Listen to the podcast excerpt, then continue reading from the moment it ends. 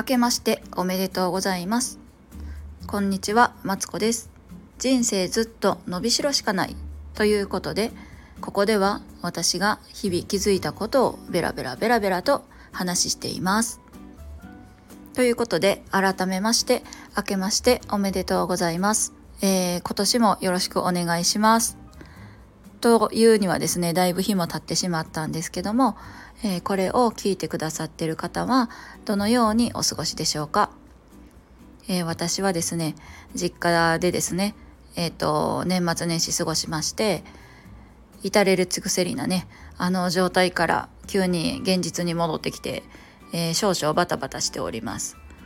そうなんですよ。なんかねもうね家事がねたったね数日離れただけなのにねこうなかなか追いつかずバタついております。でねもうねいつかね本当はいつかにね配信したかったんですけどもうね予定を入れすぎてなんか日もさっちもいかなくなってしまってですね。そう。でねえっと今日に至ります、えー、こんな感じなんですけどえっと今年も配信ももちろん頑張っていきたいし他のこともねちょっとねいろいろ頑張りたいなと思いながら寒さにやられております。いやほんまめっちゃ寒くないですか？ここ何日か。私ねこう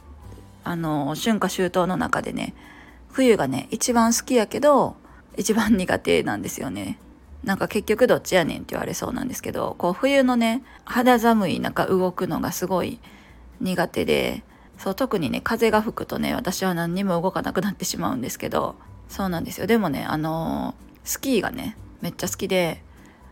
まあ、今年もね行きたいな行きたいなって思ってるんですよね。こうタイミングがね合えば行きたいなって思うしこう息を吐いて吐息があのこう白くなる感じも好きやしこうオリオン座を見るとねあのー、米津玄師のねオリオンを思い出して